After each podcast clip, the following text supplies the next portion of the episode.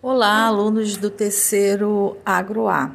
Nós, eu e o professor Rafael, estamos essa semana finalizando o nosso conteúdo.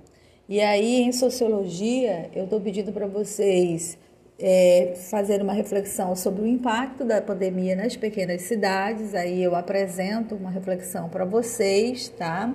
Depois eu tento fazer essa aproximação com a questão da Covid-19, né, aqui na realidade do nosso município. Inclusive, eu vou postar um vídeo para vocês de uma live que eu participei, em que eu falo um pouco da realidade aqui da Covid no município.